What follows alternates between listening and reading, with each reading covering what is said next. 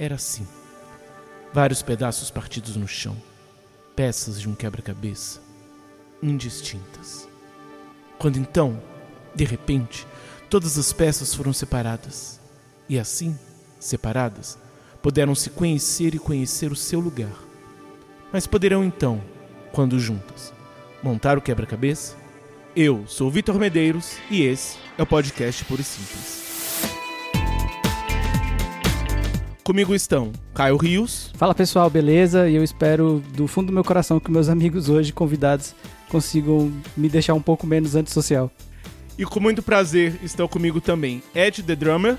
Fala pessoal, tudo bem? Aqui é o Ed The Drummer. E eu gostaria de dizer que eu não sou uma pessoa muito sociável, mas eu tô sentindo, hein? Tô sentindo. Chamaram os caras errados, hein? Pelo jeito. E Nito Xavier. Beleza, galera? Trancado há mais de 30 dias, sou eu.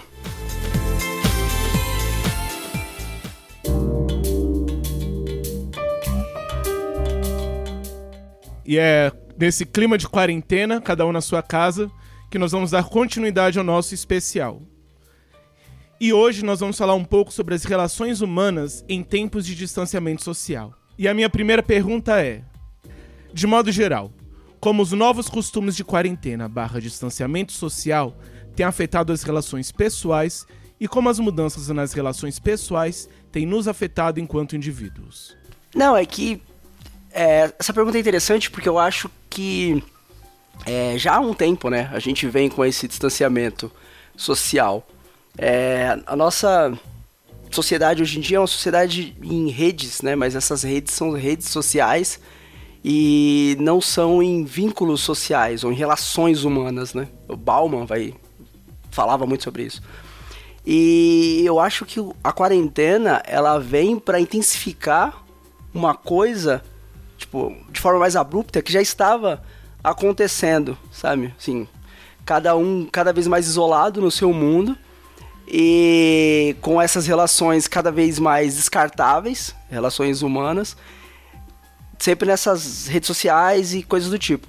Quando vem a quarentena, eu acho que choca mais por cortar uma coisa que quando você precisava dessa conversa cara a cara, né, olho no olho, você ainda tinha o contato físico que era a questão de você precisava ir a algum lugar, encontrar alguém, seja no shopping uma vez por ano, mas uma vez você tinha que ir no aniversário de alguém da família e tal. Muitas vezes até obrigado, mas era um momento que você tocava nas pessoas e tinha. Hoje em dia, pelo menos comigo, é quando eu vejo a cara de alguém é por uma tela. Então até o relacionamento, né, essa relação olho no olho se tornou algo é frio, né, como o celular. E eu não sei, por não ser especialista em mente humana, coisa do tipo, mas eu não sei se nós, como seres humanos, somos preparados, né, ou somos adaptados para um, esse tipo de relação. E eu acredito que muitos dos gatilhos, né, de, de, de, de doenças, né, mentais, ou não sei se são doenças mentais também, porque por não ser especialista na área, pode estar tá aí, né, nessa ideia de você estar tá tão distante, tão distante. Eu, por exemplo, que tô há 30 dias ou mais dentro de casa, saindo sei lá, uma vez, duas vezes, uma vez no mês, é, pra ir no mercado, eu, cara, chega um momento que dá vontade de, de abrir a porta e sair correndo. Só que eu falo, não, não posso porque eu preciso me manter aqui por, por segurança para mim e para outras pessoas.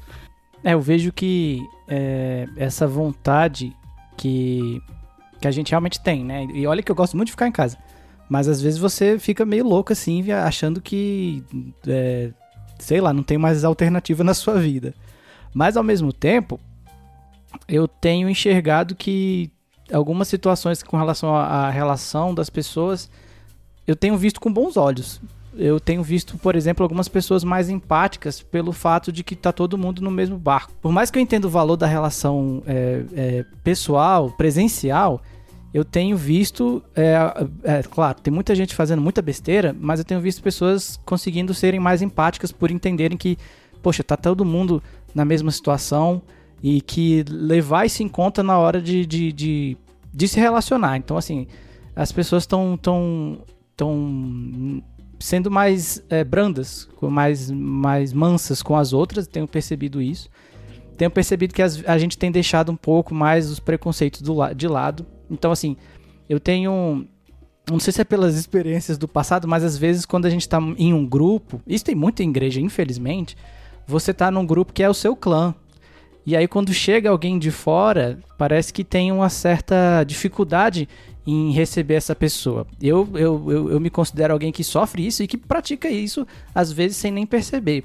E a quarentena, ela tem me trazido essa ideia de que tá todo mundo igual, não temos clã, não temos grupos, não temos nada pra gente se, é, se segurar como pessoa, então nós somos mais abertos uns aos outros. Lógico, aqueles que desejam é, se relacionar mesmo nessa distância, né? E é, eu tô, hoje eu estou bastante otimista, eu não costumo ser assim, mas eu realmente tenho visto esse, esse lado bom, pelo menos, das relações humanas. Só um, uma pandemia mesmo pro Caio dizer que tá otimista.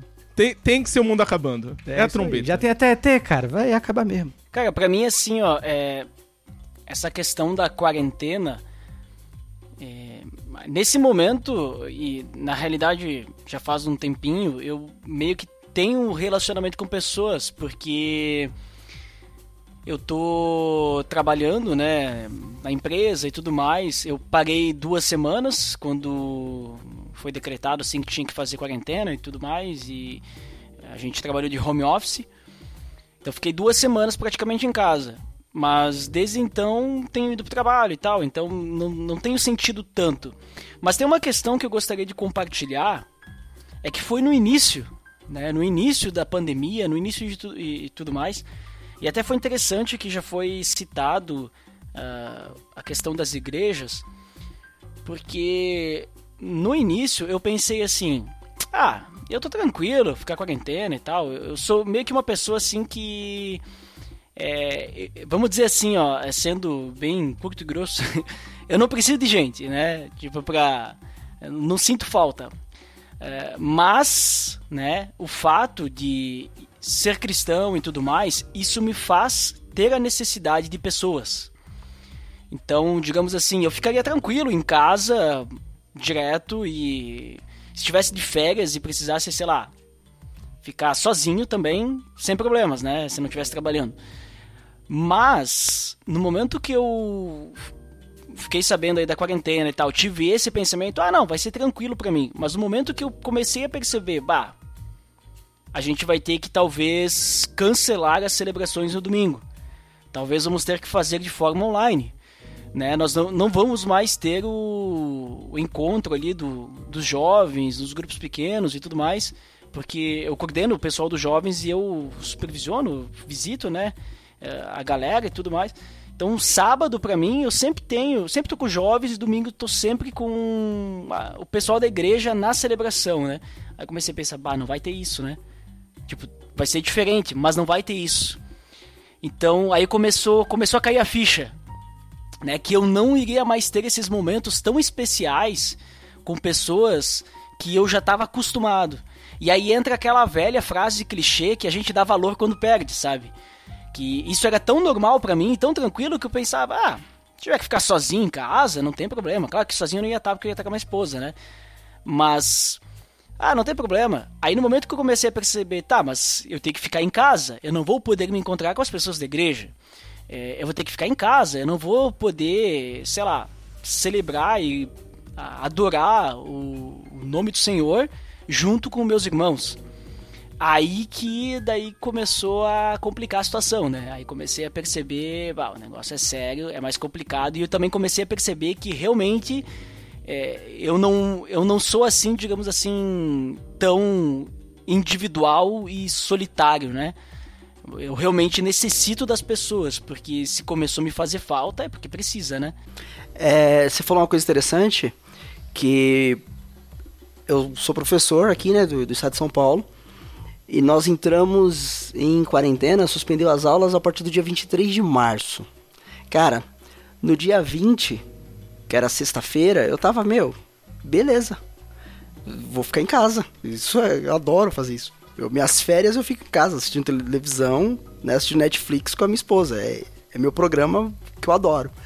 E, cara, eu falei, meu, vai ser legal, vai ser tranquilo. Mas vai vai passando um tempo e você começa a ver que você não tá em casa por opção, entendeu? Então, por exemplo, eu não tinha problema, eu acho que eu não teria problema nenhum de ter ficado em casa esses dias todos, se eu pudesse sair. Inclusive, se eu pudesse sair, provavelmente inventaria uma desculpa para não sair. Agora, o fato de não poder, ou de não ter o que fazer lá fora, porque. hum, por exemplo, minha mãe tem 70 anos, eu não vou visitar minha mãe, entendeu? Eu vou fazer o que lá fora? Eu vou fazer nada.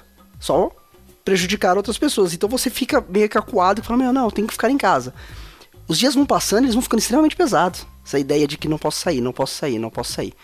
Entendeu? É, é mais ou menos isso aí, Ed. É tranquilo, super tranquilo ficar em casa. Quando você opta por ficar em casa e não quando você tem que ficar em casa. Ficar em casa é uma ótima escolha. Quando deixa de ser escolha, deixa de ser ótimo. Exatamente.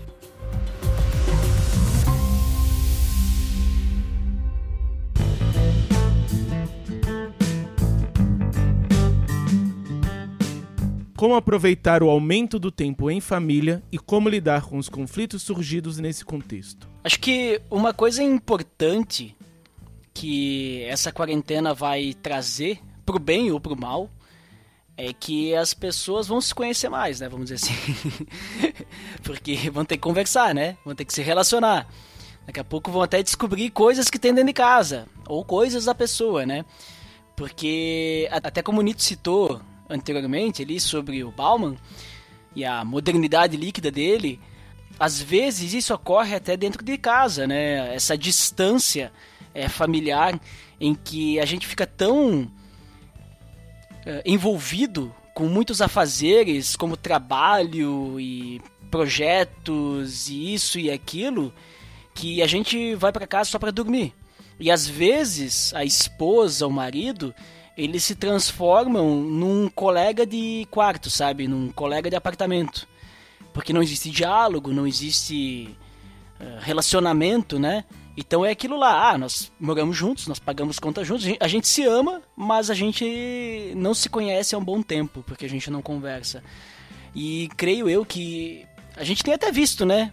Alguns, al- alguns probleminhas aí matrimoniais já é, devido a esse tempo junto. Por isso que eu vejo que o diálogo ele é extremamente importante até para amenizar essas situações. E daí nisso eu gostaria já de deixar uma indicação é, de um livro que é aquele livro muito conhecido do Gary Chapman, As Cinco Linguagens do Amor. Talvez todo mundo já ouviu falar desse livro. Né? E ele é um livro extremamente simples e daqui a pouco algumas pessoas podem achar besteira, até, sei lá, negócio. Mas a essência do livro é a questão de tu querer amar e praticar o amor. né? Então daqui a pouco as pessoas que não estão se entendendo muito bem podem dar uma, estu uma estudada aí nessas tais linguagens do amor e tentar entender o cônjuge, né? Ah, até a questão de famílias, entender os filhos, né? ver como é que a gente pode lidar. E claro, aqui eu tô falando mais de marido e mulher, é, marido e esposa, pelo sentido que eu não tenho filhos ainda. Né? Mas eu sei que a gente também tem a parte de conflito das crianças, né? A gente tem relato aí de gente que não aguenta mais, que a gente vê até alguns memes aí do pessoal dizendo que quer pagar milhares de dólares aí pros professores e hoje, tipo, um dólar tu compra um apartamento em Copacabana, né? Com a cotação atual. Então, a pessoa querendo pagar muito dinheiro para professor voltar da aula, né? Porque não aguentam mais as crianças. Vem, assim, o tamanho do trabalho que tem um professor, né? E, e aí tu já percebe, né? o pessoal faz piada e tudo mais, mas a gente já vê que o pessoal não tem muito relacionamento com os filhos, porque às vezes não conhece né, nem o próprio filho, né? Então, creio, creio eu que esse momento ele pode ser de grande ajuda se bem aproveitado, mas ao mesmo tempo pode ser maléfico, né? Se não houver um esforço aí das pessoas. Você falou aí dessa questão do, do casamento e uma coisa que me veio à mente é justamente é algo que o, o- um grande diferencial do ponto de vista que nós cristãos, o cristianismo enxerga o casamento do, do, do, do resto da sociedade. Porque eu acho que o valor que a gente dá pro casamento, o valor que Deus dá pro casamento e pra relação matrimonial, e a forma como o cristão constrói isso tende a gerar relacionamentos mais firmes, principalmente nesse tipo de situação. Então, assim, é, essa situação de, de você realmente conhecer o seu cônjuge, de você realmente entender o que está acontecendo na relação, é algo que desde o começo do namoro, a igreja, o cristianismo já vem colocando na nossa cabeça que a gente precisa levar em conta isso, a gente precisa é, analisar as coisas por esse viés. Então, é, eu entendo que é, tem sido um, exercício para nós como cristãos, né, os cristãos casados, de colocar isso em prática mais, porque já devia estar sendo colocado, colocado em prática há muito tempo e a gente, por, por entender dessa forma, acaba vendo os demais como pessoas que realmente não se conheceram, né? Eles de fato não se conheceram e as crises vêm surgindo desse fato de que o casamento para boa parte da sociedade não tem o mesmo valor que tem para nós, não tem esse valor, digamos, divino da coisa, não tem essa representação é, especial. As pessoas veem como uma possibilidade de estar com alguém que às vezes gosta porque pelo fator beleza ou pelo fator status ou qualquer outra coisa, para ter uma companhia básica, mas que não está disposta a encarar os grandes desafios que a vida em dois traz. Então, assim, é triste ver é, que é, casamentos estão desmoronando, mas você, ao mesmo tempo que fica triste com isso, você entende que, poxa, é, o que Deus quer para a vida matrimonial é, é capaz de, de, de segurar em todas as situações. Cara, eu acho que essa tá sendo a parte mais tranquila, assim, do, da quarentena. Essa questão de relacionamento, porque no meu apartamento mora somente eu e minha esposa, nós não temos filhos. E é, a gente já tinha uma vida antes muito parecida com o que a gente está tendo na quarentena, só que um pouco mais tempo dentro de casa. Porque a gente já trabalha na mesma escola, a gente faz parte da mesma equipe de um podcast, a gente joga os mesmos jogos de videogame. Então, é a nossa rotina, ela é a mesma dentro de casa, nos momentos livres assim, tal. A única coisa que muda é a questão da quantidade de tempo. Pelo menos até agora, nessa etapa da quarentena tá tudo super tranquilo em questão de conflitos assim. Tanto que quando eu vi essa pergunta, eu falei para ela assim, falei: "Tá, mas essa parte de lidar com os conflitos surgidos nesse contexto, no contexto de dentro de casa, a gente não conseguiu identificar nenhum conflito que tenha ocorrido ainda, assim. A não ser, tipo, é, ver bem os horários de quem joga o videogame, né? Que, ó, ó, esse jogo só dá pra jogar de um, então joga um pouquinho agora, eu vou ali trabalhar, depois a gente reveza. Porque realmente tá super tranquilo essa parte. Então quer dizer que tu casou contigo mesmo, né, Nito? Vou... Foi.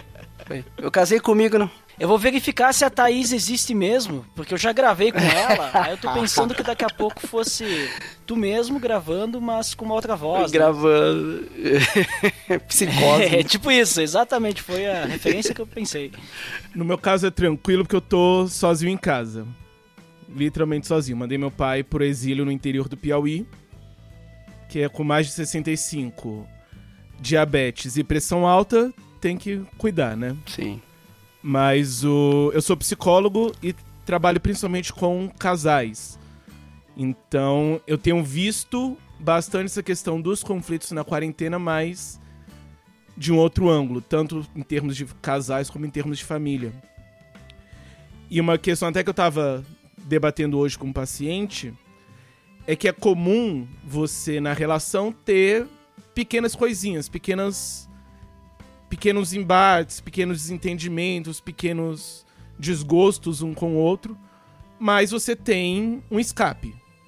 Então você pode perfeitamente ter aquele probleminha, mas você sai para trabalhar, vai ao mercado, espairece e fica mais tranquilo. No caso, não as pessoas acabam sendo obrigadas a ficarem o tempo inteiro em contato. E aí começa a ter esse acúmulo de coisinhas e não tem como extravasar, digamos assim. E aí vem a questão que a gente trabalha muito na terapia conjugal, que é a questão da resolução de conflito. Porque os conflitos eles sempre vão surgir. A questão é como que se resolve. Então se você vai resolver o conflito realmente através de um diálogo, ou se você vai resolver o conflito de forma evitativa, então você vai evitar tocar naquele assunto, ou se você vai também lidar com isso de uma forma que a gente chama de ambivalente, que é entre tapas e beijos, então tem discussão, tem briga, mas também tem momentos positivos, ou se vai simplesmente ser de uma forma agressiva. Aí acaba que a questão principal que vai se ter nesse momento é isso: é o como resolver conflitos.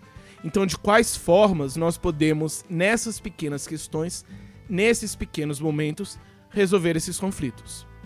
E aí, do ponto de vista espiritual, diria que a principal dica é o fruto do espírito. Então, nós vamos precisar do fruto do espírito para, nesse momento, poder ter domínio próprio, poder ter amor, poder ter fé e podermos, assim, lidar com essas questões e não deixar o problema para ser resolvido depois, porque não tem exatamente um depois. Então, buscar formas de tanto em família quanto em casais ter conversas, lidar com esses problemas, lidar com esses conflitos sem necessariamente fugir. Então, em alguns casais é mais tranquilo, mas em outros que já vêm em uma certa em um certo escalonamento dessas questões, a quarentena ela acaba prejudicando bastante, que faz com que você tenha todo esse aumento de violência doméstica ou de divórcios. Então precisamos estar muito atentos com isso. E eu diria até também, não só nesse caminho preventivo, mas também do ponto de vista das coisas positivas, é investir-se mais em cultos domésticos. Que é, é uma cultura forte de algumas igrejas, mas outras nem tanto. Eu acho que é o momento principal para isso, para que as famílias, enquanto famílias, possam estar juntas e, e, crescer espiritualmente juntas, se edificar, em vez de simplesmente esperar que algo externo intervenha nessa questão espiritual familiar. Essa questão do culto doméstico que tu falou, eu acho bem interessante, e só que parece que as pessoas elas, elas sentem um receio, né? Elas acham que elas não são capazes, né, de preparar alguma coisa. Ainda que uh, na igreja que eu participo, a gente tem os grupos pequenos, né? Então, algumas pessoas, eu creio que elas até conseguiriam fazer. Mas tu falou muito bem a questão de que normalmente as pessoas ficam esperando que alguém dê o alimento para elas. E elas não percebem que elas podem levar o alimento para dentro de casa. E agora olha só que interessante essa fala, porque eh, sendo que o homem da casa, né, eh, numa cultura, vamos dizer assim, patriarcal, né, cultura antiga onde Jesus nasceu e tudo mais, era o homem, né, que importava, que sustentava a família, que levava o alimento. E por que não também o alimento espiritual, né? Só que não estou dizendo que só o homem pode fazer, mas percebe que até mesmo os homens das casas, né, eles ficam esperando que um homem de fora traga o alimento espiritual para ele e para a sua família, né? Então, eu não tinha pensado nisso que tu falou, e acho que é muito interessante esse pensamento de, de dar uma motivação para as pessoas, conscientizar que elas realmente podem trabalhar o espiritual nas suas casas. Né? Elas não precisam ficar esperando. Claro, a gente tem casos que o pessoal faz um devocional e tudo mais, mas um culto familiar é algo muito interessante que eu vejo assim que hoje se perdeu muito. Né? O culto familiar ele perdeu espaço para Netflix, para jornal, para novela e, e, tudo mais, né? Já, já faz um tempo, mas a gente não percebe, pelo menos no convívio que eu tenho, as pessoas realmente durante sua semana se envolvendo com a própria família, né, para fazer algo do gênero assim bem preparados, que e direcionado, né? Mas não, domingo nós vamos ter lá, ou se tiver um culto na semana aí, nós vamos ter lá que o pastor vai trazer, ou alguém vai trazer para nós esse alimento, né? É um bom pensamento. É, sendo otimista aqui, vocês não acham que essa obrigação de ficar em casa e manter esse relacionamento tanto em questão de família ou em questão até mesmo em espiritual, não vai conseguir, tipo, em alguns lugares, lógico, vai aumentar a violência doméstica, vai aumentar a intolerância aí de um do marido com a esposa, da esposa com o marido e tudo mais. Mas em alguns casos não vai obrigar o cara, por exemplo, no exemplo do Ed, é, a família se virar um pouco, já que não vai ter um acesso muito livre à questão da igreja e à questão do pastor, e também na questão do, de aumentar esse diálogo, porque o cara chegava em casa cansado, não queria conversar, a mulher também, ou estava fazendo outra coisa, e agora em algum momento eles vão ter que olhar um para a cara do outro e falar assim: beleza, vamos bater um papo? Olha, digo com a minha experiência de psicólogo conjugal. Não. Tá. O Beleza. pessoal ainda consegue ficar em casa 24 horas e não conversar. Eu tentei ser otimista. Em alguns casos, de fato, você vai ter essa possibilidade, essa facilitação, mas não em todos. É um pouco que nós falamos no último episódio que nós gravamos, que es- esse momento vai separar os homens dos meninos. Então, mesmo na questão conjugal, você vai ter isso. Você vai ter os casais que vão conseguir, a partir disso, se desenvolver tanto conjugalmente como espiritualmente, e você vai ter aqueles que vão ficar sofrendo durante esse tempo inteiro, porque não pode sair pra espairecer e tem que ficar no, no- o tempo inteiro em contato com a pessoa, e também aqueles que vão ficar sofrendo porque não tem esse outro pra poder alimentá-lo espiritualmente. Mas sabe que eu tenho uma visão otimista, eu tenho fé na realidade, não é nem uma visão otimista, que não nessa parte, né, da, dos relacionamentos dos casais, mas que tudo isso que nós temos vivido vai fazer alguma diferença na vida das pessoas na questão é, de- daquela, daquela pergunta anterior que a gente comentou, né, do, da questão do distanciamento social, individualismo e tudo mais.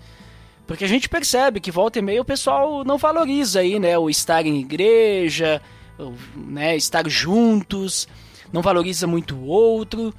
E aí, quem sabe, diante disso tudo, a pessoa comece a perceber que realmente sente saudade do outro e queira estar junto. E aí, quando passar tudo isso, vamos dizer assim, dar uma normalizada, ela não passe a valorizar um pouco mais e isso transforme, né, para que ela realmente queira estar junto, queira estar se relacionando.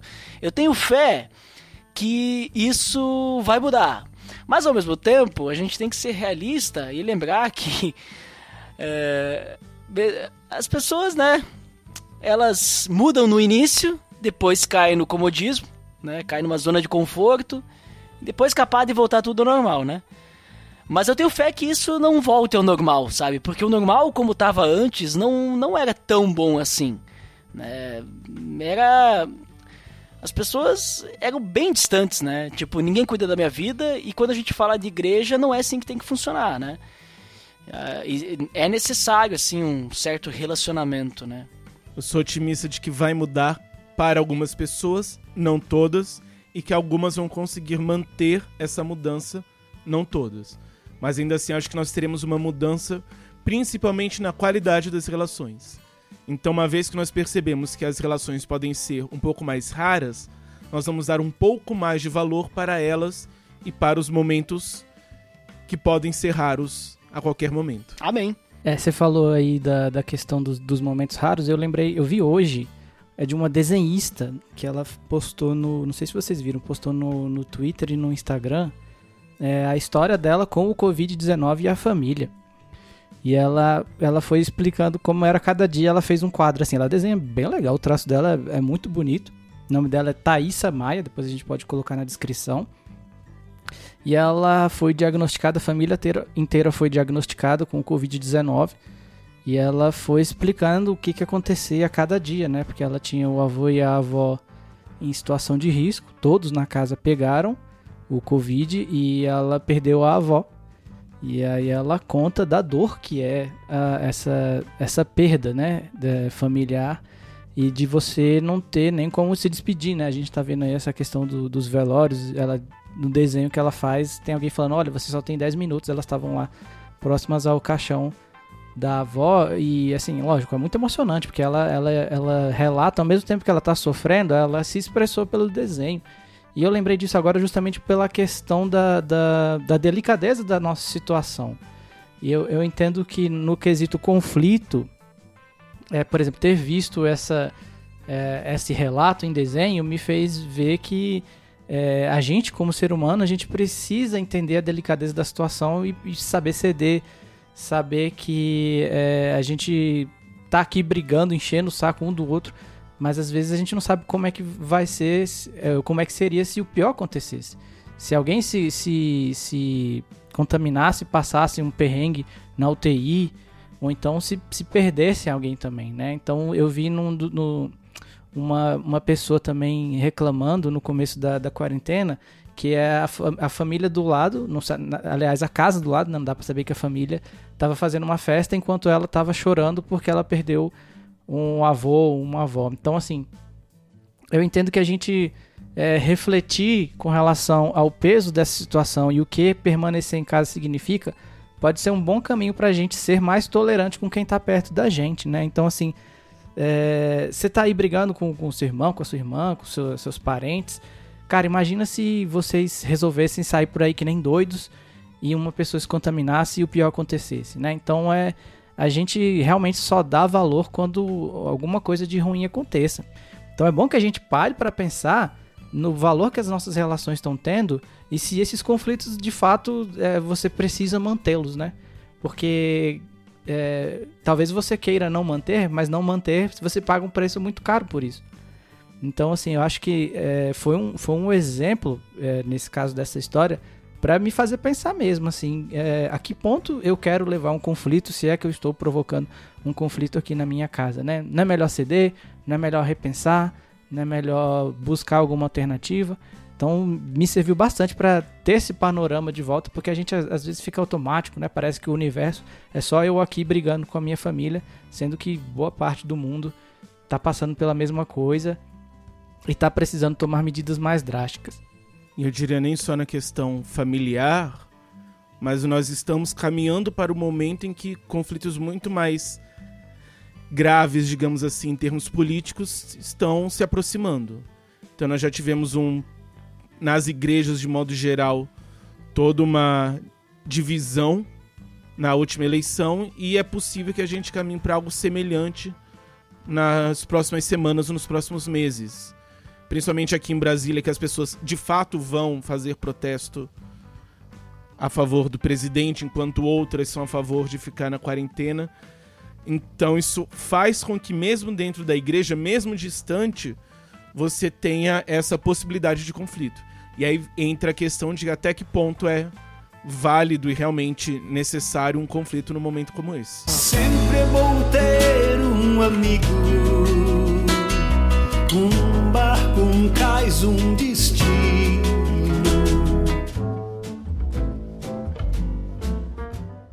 A fim de que todos sejam um e que, como tu, Pai, és em mim e eu em ti, também sejam eles em nós para que o mundo crê que tu me enviaste.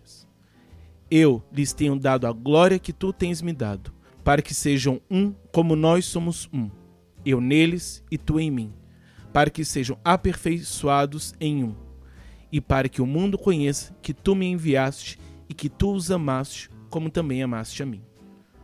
João 17, 21 a 23. A partir desse texto, minha pergunta é: como podemos pensar a unidade do corpo durante o distanciamento social? Essa questão da unidade do corpo, a gente muitas vezes fica vinculado à ideia de ah, tá junto, tá do lado, tá abraçado, tá de mão dada. É, um verso que eu gosto bastante, dessa questão que define essa ideia de, de religião e de, de unidade como religião e como uma fé apenas, a mesma fé, Tiago 1,27, que fala sobre aquela ideia de que qualquer religião verdadeira, né? E a religião verdadeira, imaculada, né, está é, em cuidar dos órfãos, da viúva e das dificuldades e não deixar corromper pelo mundo. Então a gente está muitas vezes do lado da pessoa durante toda a vida e nunca realmente foi um corpo com ela, assim, de se preocupar, de se doar para ela, de fazer algo que realmente seja importante porque muitas vezes a gente está do lado, né? A gente está falando do, do, do, diálogo, né? No, na questão anterior.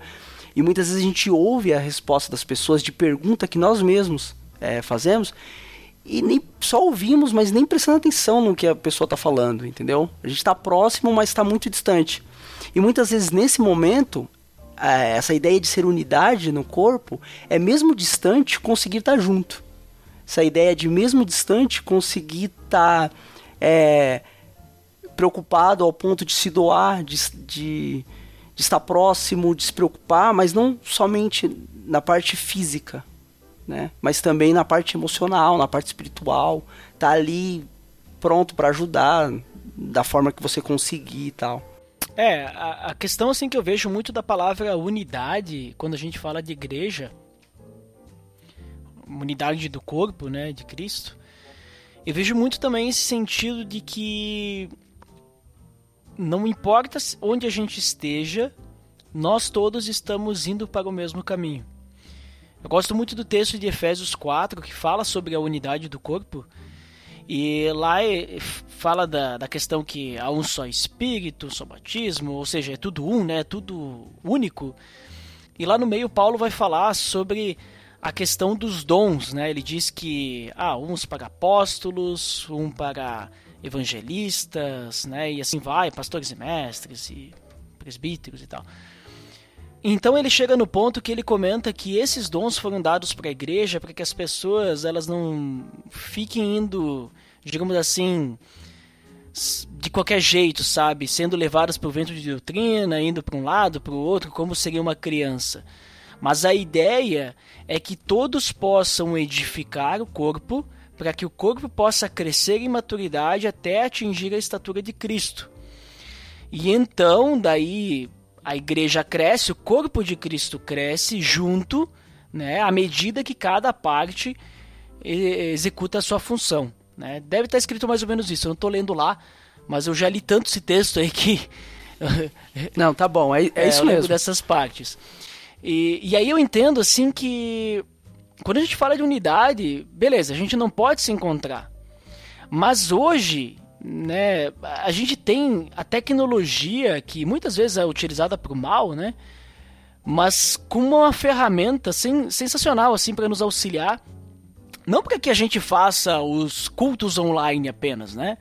Mas para que a gente possa se comunicar, para que a gente possa compartilhar, para que a gente possa testemunhar, para que a gente possa orar junto, né? Às vezes à distância, às vezes até numa ligação, não sei para que a gente possa uh, conversar sobre uh, como que estão as coisas, né? Como que a gente está se sentindo, né? Conversar uns com os outros. Mais que isso, que a gente possa é, fazer plano bíblico junto e tal. Pensa se fosse na época da, da peste negra aí, ou da gripe espanhola, né? Que teve essa pandemia e não existia a tecnologia como existe hoje. Ah, eu quero falar com o Nito aí, da minha igreja, ou daqui a pouco que eu tô evangelizando ele, vou mandar uma carta para ele, porque eu não posso sair de casa. Aí passa ali, sei lá, duas semanas, aí ele recebe, né, vê a carta, manda de volta, né, manda uma pergunta e assim vai, né, tipo, acabou a pandemia, a gente eu consegui falar para ele, sei lá, três palavras, né, mas hoje não, é tudo muito rápido, hoje a gente consegue se comunicar.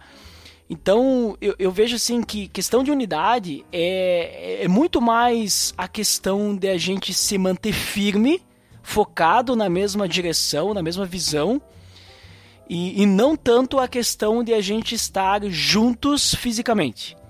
Né? E aí que entra as outras questões de é, falta de fé, angústia, é, ansiedade, porque o isolamento acaba uh, afetando isso também, né? Daqui a pouco vocês podem comentar e que vocês entendem mais, né? uh, sobre isso. E, e, e, aí a gente tem que se permanecer firme, não sozinho, mas não sozinhos, mas um fortalecendo o outro também, né? De lembrar que existe uma esperança em Cristo. Né? O primeiro texto que eu usei numa pregação quando a gente começou a quarentena e tudo mais, é, foi um texto que fala sobre que a gente tem que se alegrar na esperança, ter paciência na tribulação e perseverar na oração. Essa é a ideia, né? Tipo, a gente realmente continuar alegre, mesmo triste. E, e é estranho falar isso, né? Mas eu, eu, digo assim, manter a nossa alegria na esperança de Cristo. Né? Que Ele nos salvou, nós não vamos perder a salvação porque tem coronavírus.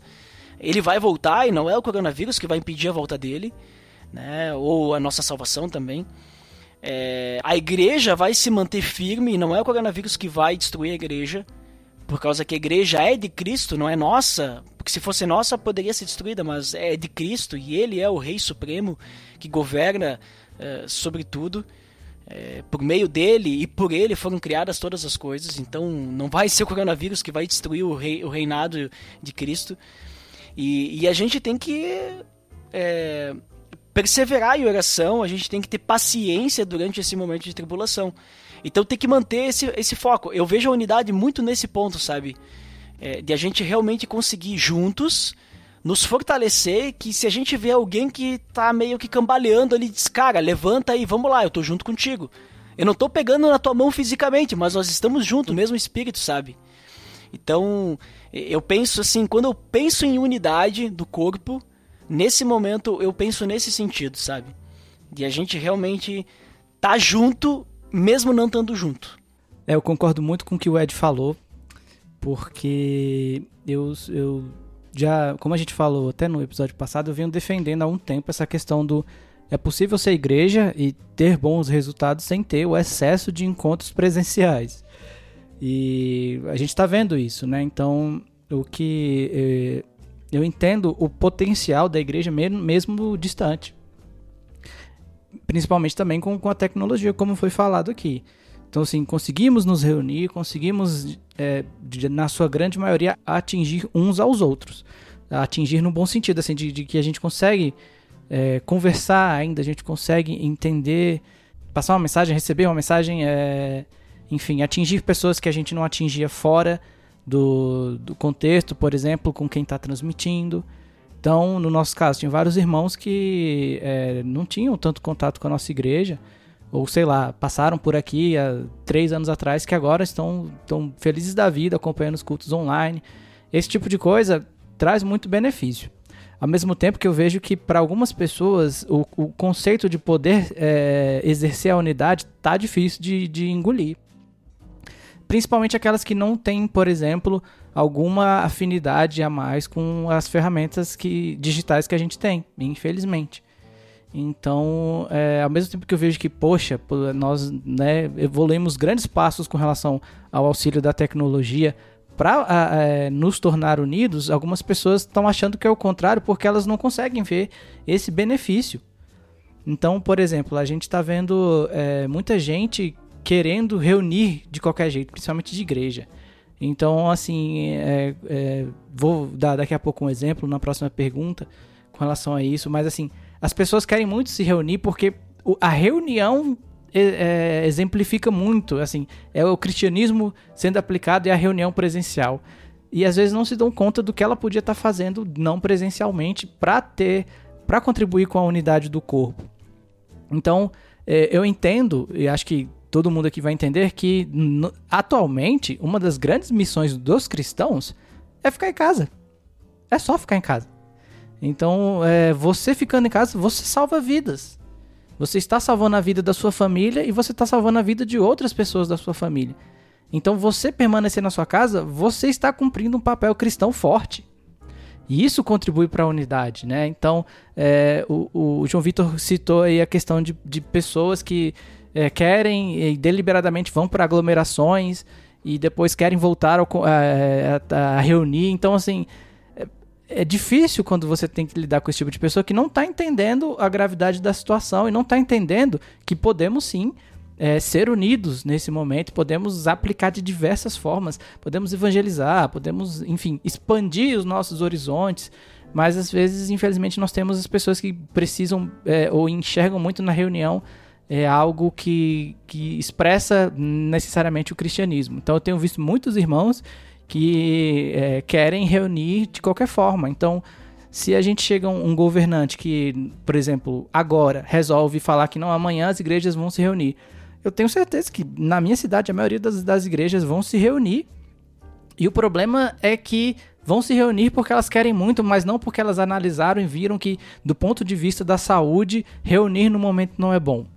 Entendeu? É quase uma postura puramente religiosa. Eita, liberou, vamos lá. Mas se um governante faz isso sem pensar na saúde, faz isso por uma ação populista, vai gerar é, mortes, por exemplo, vai gerar problemas sem tamanho assim. Qual vai ser a postura mais cristã? São as igrejas pararem e pensarem é, com relação ao que tem acontecido na cidade e aí sim deliberar, e entendo eu que no momento é não, ou simplesmente liberar porque aí Deus vai ser adorado na cabeça das pessoas. Então assim, é um passo que a gente precisa, essa ficha precisa cair. E eu acho que tem é um. E aí eu já volto a ser pessimista, tem revelado um, uma, uma faceta muito religiosa. E eu fico meio triste com relação a isso. Ao mesmo tempo que alguns estão vendo a igreja é, de uma forma mais dinâmica e que tem muito a, a crescer, outras pessoas têm visto como uma, uma grande é, é, era negra e que a partir do momento que qualquer é, pessoa liberar, eu vou voltar a me reunir porque é isso que é o cristianismo, independente das consequências que isso tome. Então, é, precisamos ter a ideia da, da missão que nós temos nesse momento e do fator unidade, disso também contribuir. Estamos contribuindo estando em casa. Lógico, não devemos cortar as relações com os próximos, mas conseguimos ser unidos dessa forma e temos várias ferramentas para usar. É, o que mais espanta nesse contexto é que é uma visão, né, uma cosmovisão, uma religião milenar que está há muito tempo pregando que você é o templo de Cristo, que você é a igreja e que em 2020 ainda se vê dependendo de um templo para para ser, né? Para ser algo, para ser igreja.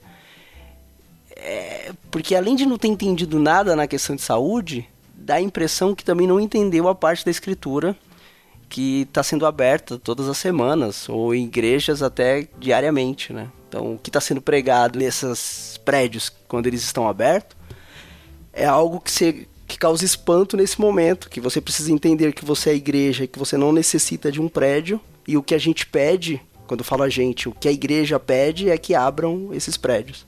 Pensando nessa questão de unidade e distância, me lembrei muito a própria questão do cristianismo no seu surgimento, porque nós vemos de fato nos evangelhos, em Atos, no início de Atos, uma igreja que de fato estava toda unida no mesmo lugar. Mas nós vemos no desenvolver de Atos e depois nas cartas de Paulo, justamente uma igreja que está distante, mas que ao mesmo tempo é extremamente unida.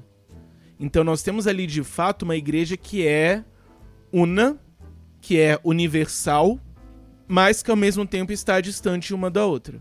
Então, na verdade, muito do que nós vemos hoje com essa globalização é o que nós já tínhamos. Então, nós já tínhamos igrejas em vários lugares, com uma certa distância e que dependemos de meios de comunicação para poder dar certo. E aí nós temos que aprender com Paulo. Porque Paulo não simplesmente pensar, ah, já que existe uma distância, eu vou me limitar apenas ao lugar que eu estou. Não. Tanto Paulo, Pedro, Tiago, João, eles vão escrever cartas para poder edificar o outro. Então eles entendem que são todos uma mesma igreja, estamos todos unidos, independente da distância, e essa distância não vai ser uma desculpa para eu me excluir desse processo. Pelo contrário, eu preciso buscar formas de utilizar aquilo que está ao meu alcance para poder é, é, participar ativamente nesse processo. Então nós precisamos trazer isso, trazer essa questão de que nós, mesmo distantes, mesmo com certo isolamento social, nós temos que estar ativos nesse processo de edificação do corpo. E o corpo é formado por pessoas da nossa igreja, da nossa comunidade, assim como de outras igrejas e de outros locais. E que é necessário que nós estejamos ativos nesse processo, não simplesmente sentarmos e deixarmos acontecer. Não. Nós precisamos, assim como é papel do pai da família trazer o alimento para casa, inclusive o alimento espiritual, é também papel uns dos outros de darmos esse alimento espiritual para o outro e recebemos também uns dos outros. Então nós temos uma facilidade em certa medida hoje de nos alimentarmos na medida em que o YouTube está aí para isso, o Spotify está aí para isso para apresentar um conteúdo, mas existe algo que ele não vai conseguir suprir. que é essa questão do não só do contato humano, do relacionamento com o outro, mas o fato de eu conhecer o Caio, eu sei o que que o Caio está passando e eu sei o que que pode ajudá-lo de fato. Em vez de simplesmente buscar algo que seja, digamos, mais genérico. Então, o, o, a eficácia vai ser muito maior porque eu conheço ele e sei o que, que ele está precisando. Então, isso é importante, isso é necessário. E aí vai fazer com que nós precisamos, de fato, questionar não só o papel da igreja, o papel do templo da igreja, mas também qual é o papel do outro. Então, como que nós estamos vivendo tudo isso, como que nós estávamos vivendo tudo isso e o que é que de fato o texto bíblico diz sobre o que é que nós deveríamos estar vivendo. Mas isso que tu falou do texto, é, é bem interessante que o, o texto até que citou de João, ele demonstra, pelo menos eu entendo isso, né? Que a única forma de nós estarmos unidos e conectados é em Cristo, né? Então não tem outra forma. A gente pode. Não é um prédio que vai nos unir, não é uma conexão de internet que vai nos unir, não é um abraço que vai nos unir, mas é Cristo quem vai nos unir. A gente pode se abraçar, a gente pode estar junto, a gente pode estar até num templo, mas se não tiver Cristo nos nossos corações, a gente está extremamente afastado. Então, claro, eu também não estou dizendo que o congregar não é necessário. A Bíblia fala que é extremamente importante o congregar, estar juntos em igreja. Mas esse momento não nos permite e não é por questão de perseguição, mas é por uma questão de saúde. É uma questão de amor ao próximo, eu vejo também, né? De testemunho. Então eu vejo que é necessário paciência agora, né? Vamos, vamos aguardar um pouco, né? Mas claro que isso também não nos impede de fazer tudo isso aí que tu acabou de falar, né? uh, de questão de a gente suprir o outro, de pensar no outro, uh, de alcançar o outro, e não só o nosso irmão em Cristo, mas pessoas que estão carentes do amor de Cristo nesse momento, pessoas que estão aflitas e estão sem esperança. Eh, eu vejo assim que esse é um ótimo momento para a gente, inclusive, levar a palavra de Deus para as pessoas, porque as pessoas não sabem o que vai acontecer, elas não têm esperança alguma. E a gente tem uma esperança. Né? Não uma esperança que o coronavírus vai acabar logo, mas a gente tem uma esperança de que se o coronavírus acabar com o mundo, esse não é o fim. Né? A eternidade está nos esperando com Deus. Né? Então, eu vejo todo. Eu, sou, eu, eu, tenho, eu tenho estado bem, não positivista, mas eu tenho estado bem assim. Ah, Deus vai cuidar, né? Deus vai dar um jeito. Deus, Deus tem um propósito para tudo isso, né? Isso aqui não está acontecendo por acaso. Então, eu tô meio assim, meio motivado com isso tudo até, tipo, de que dá pra gente tirar coisa boa disso, né? Por mais que seja muito ruim, né? E nesses momentos que você não tem o que fazer e que você que nada que está às suas mãos possa fazer pode fazer alguma coisa assim de útil, é o momento realmente que você percebe o quanto só Deus mesmo, cara. É, você falou que ah, chega um momento, você tá num momento que ah, deixa para Deus. E é isso mesmo. É o, e deixar para Deus não é que tipo, nossa, você perdeu as suas esperanças. Exatamente o contrário, né? É tipo, eu tenho uma esperança. Mas isso traz muito para mim a questão do que significa congregar. Então é fundamental que nós congreguemos, de fato, mas ao mesmo tempo, eu diria que esse é o momento para nós, primeiro, pensarmos outras formas de congregar. Então, até que ponto uma reunião no, no Jitsi também é uma certa forma de congregar e também estar no mesmo ambiente não significa necessariamente congregar. E talvez essa seja a reflexão maior que isso tudo nos traz. Então, o que de fato é congregar? Eu posso congregar sem estar fisicamente no mesmo ambiente, eu posso estar fisicamente no mesmo ambiente e não estar congregando? O que, que significa de fato isso? Sim, ó, sobre essa questão de congregar. Para mim, congregar, tu congrega com pessoas no mesmo local fisicamente. E tu pode estar congregando com a tua família. Né? Digamos assim, é, eu entendo assim que Cristo disse: onde dois ou mais estiverem meu nome, ali eu estarei. E a gente sempre fica falando: ah, eu sou igreja e tal, e isso tudo mais. Mas eu só sou igreja quando eu estou com alguém. Se eu estou sozinho, eu não sou igreja. Né? Por mais que eu possa agora ser trucidado no que eu estou falando. Porque a gente não deixa de ser templo do Espírito Santo nunca, né? Então, nossa, pode. Isso eu posso ser muito criticado. Mas me acompanha. É, eu entendo assim que se eu estou minha, com a minha família em casa, eu posso congregar né, no momento em que a igreja junta está sendo direcionada em um culto, uma celebração que foi pré-gravado ou está sendo transmitido online, e a gente impedidos de estarmos no mesmo prédio, nós então estamos é, não congregando com a igreja toda, mas eu estou congregando com a minha família. Só que eu entendo que o congregar, que fala lá em Hebreus, é da igreja, é do corpo, né? É, e aí aí que entra as, as complicações, né? Que é polêmico e é complicado da gente debater isso com exatidão, porque a Bíblia ela não é clara sobre isso. É, então, digamos assim, tá, mas eu posso, mas eu não posso, e isso é congregar, isso não é congregar, como é que funciona? Não sei.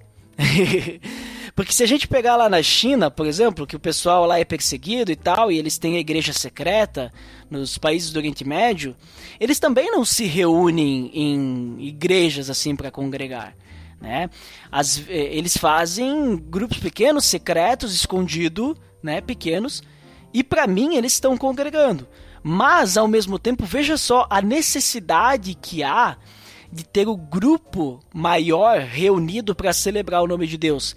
Eles fazem, pelo menos na, no Oriente Médio, eu sei que eles fazem, eles vão para lugares afastados, no meio do deserto, para fazer então essa celebração que acontece uma a duas vezes por ano. Né? Então eles têm, é como se fosse esses mega eventos que a gente tem aqui, mas eles não é um mega evento.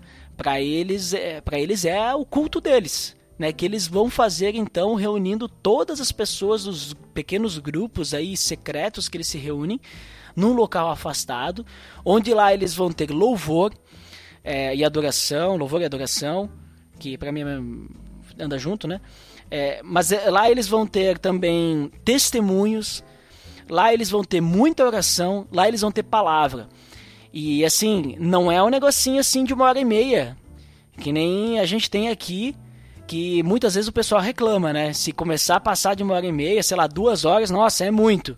Não, lá eles começam, sei lá, 8 horas da noite e eles vão madrugada dentro. Se uma palavra do pastor tiver menos de 3 horas, eles reclamam que foi fraca. Então aqui, se o cara passar de 30 minutos, nossa, tá falando demais. Né? É, entendeu? Então, percebe sim as nuances, né? Não existe. Eu, eu, vejo assim que quando fala em congregar é nós estarmos reunidos juntos como igreja. Mas ao mesmo tempo, se nós não estivermos juntos como igreja, reunidos em unidade, direcionados para cultuar o nosso Deus, a gente não está congregando. Podemos ter várias pessoas na igreja, tirando o, o, a pandemia de lado, a quarentena de lado, é, voltando alguns meses atrás, podemos ter várias pessoas hoje indo para a igreja e não congregando. Estando lá de corpo presente, mas não estão sabendo o que estão fazendo lá. É, estão lá, mas não estão com o mesmo foco que é celebrar o nome de Deus. E ao mesmo tempo, hoje, é, em meio de pandemia, né, quarentena e tudo mais, eu vejo que fica muito difícil essa questão do congregar, pelo simples fato de que Beleza, todo mundo está reunido aí na frente da sua televisão. Mas será que as pessoas estão mesmo? Eu não sinto as pessoas, eu não vejo meu irmão do lado. Eu não posso olhar para o rosto do meu irmão e dizer estamos louvando ao nosso Senhor juntos. Né? Eu sei que ninguém faz isso na igreja, ou faz, não sei, né? Mas eu acho que vocês entenderam o que eu quero dizer. Eu vejo assim que o congregar, essa necessidade é muito mais do, das pessoas estarem juntas para saberem que podem contar um com o outro né? Mas aí agora, assim que eu falei, é muito polêmico, muito complicado e é muito opinativo, porque a Bíblia não esclarece muito o que, que ela quer dizer com a parte, eu digo assim, especificamente detalhado com essa questão do não deixe de congregar. Né? A gente tem o significado da palavra congregar. Mas, e aí, até, até onde vai o congregar? Quantas pessoas são para congregar? Né? Tipo, é 5? É 10? É 50? Tem que ter mil? Né? O, que, o que, que precisa ter para congregar? A gente pode só ter um momento de comunhão junto? Ou precisa ter um culto completo? O que, que é um culto completo? Onde é que a Bíblia fala? A liturgia. Sabe? Isso tudo é muito complicado e é, e é muito opinativo, né? Por isso que eu disse antes: talvez eu vou ser trucidado. Mas ao mesmo tempo, eu preciso da base bíblica aí para ser trucidado, né? é, esse ponto que você falou do, do estar junto é, faz sentido porque o cristianismo não, não é uma religião para si, né? É uma religião para os outros, né? É, Jesus ensina isso, assim, de você é, se doar para os outros. Ele deu a vida, né, pelo mundo. Então, não tem como você falar que eu sou cristão sozinho. Não tem como. Não, não faz sentido. E essa questão do estar junto, do congregar, também tem a parte do. Se você não tem uma comunidade, você não conhece a dor do outro, você não conhece os problemas, o, o que o outro passa, as dificuldades. E esse estar junto é exatamente para isso, para você dividir as dores, se possível, né? Se doar e ajudar. E não tem como fazer isso de é, estar ali para é, louvar, adorar a Deus porque isso também é feito em comunidade. Tipo, não é aquela o sentido de que ah, eu adoro a Deus e depois convivo com as pessoas à minha volta. Na verdade, isso tudo é uma coisa só, né? Você adora a Deus em comunidade, você adora a Deus com outras pessoas. E eu acho que, tipo, faz muito sentido o que você disse, acho que as pessoas não vão te trucidar, acredito eu. Porque é isso, né? Agora, a questão que, que você mesmo disse que é uma questão muito complicada, é essa ideia de como trazer isso para o momento que estamos vivendo e também com essa questão de número, né? Eu preciso ter 3 mil pessoas no culto ou se tiver 5 pessoas vale, entendeu? Mas é essa ideia mesmo, é cristianismo é comunidade. Jesus, Jesus não chegou e falou assim, ó, é, cada um de vocês é, ouça as minhas palavras, se tranquem em casa e vivam sozinhos. Nunca. Muito pelo contrário, era sempre comunidade. Ele chegou, juntou 12, daqui a pouco tinha mais gente, para onde ele ia tinha toda uma galera. É, depois essa galera foi aumentando, porque não, não havia possibilidade, né? Você olhando humanamente para aquela aquela galera que foi escolhida de algo dar certo, né? Mas em Cristo deu certo, a galera foi se juntando, porque não dá para ser cristão sozinho. Uhum. Eu falei esse negócio de trucidar ali, porque eu, eu poderia ser mal interpretado, porque tem a questão do desigrejado, né? A gente chama de desigrejado que é a pessoa desinstitucionalizada, né? Ou seja, a pessoa não vai para nenhuma congregação, né, instituição, só que a pessoa vive de pregação do YouTube, né? Ou seja, ela não tem relacionamento. E tu falou muito bem porque não existe cristianismo sozinho. Eu não tenho como viver o evangelho sozinho, isolado. Né? A não ser que Deus te chame para que tu te diga, olha, eu quero que tu suba lá naquele monte e tu fique lá meditando na minha palavra e fique sozinho porque eu, eu vou, eu te escolhi para uma coisa e depois, eu tô te preparando para isso. Sei lá, né? Sim, mas, mas, em algum momento essa coisa vai ser, ó, agora vai lá, é, agora vai lá e faz alguma coisa. Isso, exatamente. E, e, ao mesmo tempo, é, é, tem. Então eu não queria ser mal interpretado nisso, por talvez parecer que eu estaria defendendo né, o desigrejado. É, mas ao mesmo tempo tem a questão uh, do da, é, o pessoal que chama de igreja orgânica, né? Que eles têm são desinstitucionalizados, mas eles vivem em igreja né? Então tem pequenos grupos e tal, sem instituição nenhuma. Então eu não queria criar essa polêmica, né? Por isso que eu, eu falei, é muito complicado, né? É melhor pisar em ovos aqui nesse, momento, porque senão daqui a pouco você vai interpretado, né? Então, falando só mesmo, né, do online. Falar do online aqui da igreja lá no prédio, né? Mas tá tranquilo de ser trucidado no podcast dos outros. Eles vão fazer. Eles vão fazer tudo aqui no comentário. Aqui tá tranquilo se até hoje já não trucidaram a gente, pode ficar tranquilo.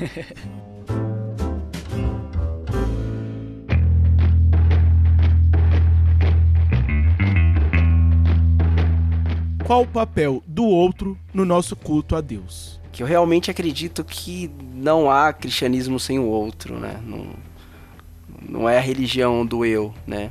É a religião do nós. Então, Sabe uma coisa, Nito? Não só o cristianismo, mas se a gente olhar pra criação, né? O próprio homem, como foi criado, ele não foi criado para ficar sozinho, ele foi criado para se relacionar. O próprio Deus, ele tem relacionamento na própria Trindade. Ou seja, o Deus não precisa da gente, né, para se relacionar. né? E quando Deus criou ah, tudo, né, que existe, os animais, ele criou os em casais para se multiplicar, para se relacionar. E aí, de certa forma, né, o homem não estava sozinho, mas só que ele ia conversar com os animais, tipo, não era semelhante a ele. E daí ele viu, não, o homem tem uma necessidade de relacionamento, então vou criar alguém para ele. Ele criou a mulher. Então já existia desde o início essa necessidade de relacionamento. O homem não foi criado para ser sozinho, né? Foi criado para estar com seus semelhantes, se relacionando e tudo mais. E aí, quando a gente chega no cristianismo, então, é, Cristo dá um propósito para isso, né? Do amar o próximo, né? Do servir ao próximo, né? O saudai-vos uns aos outros, é, do perdoar uns aos outros, de suportar uns aos outros e todos os uns aos outros que tem ali na Bíblia que tá lotado, né? sim. A questão é que nós precisamos uns dos outros, né? Porque se não tiver o outro, quem que vai me trazer o evangelho? E se não tiver eu, como é que o outro vai receber o evangelho? E nós que estamos vivendo o evangelho, se não tiver o outro, como que eu vou crescer em maturidade? E se não tiver a mim, como que aquele outro vai crescer em maturidade, né? Aquela questão que eu falei de Efésios 4, é, a gente precisa uns dos outros até para crescer em maturidade. E a gente sabe que quem efetua o crescimento não somos, vamos dizer assim, nós, mas é o Espírito Santo, mas a gente precisa do outro. Então, não, não tem como, né? Para viver em igreja, crescer espiritualmente e tudo mais, a gente precisa do outro. Você falou aí da relação de Adão com, com os animais, agora sim você vai ser trucidado pelas mães e pais de pet tudinho aí, ó.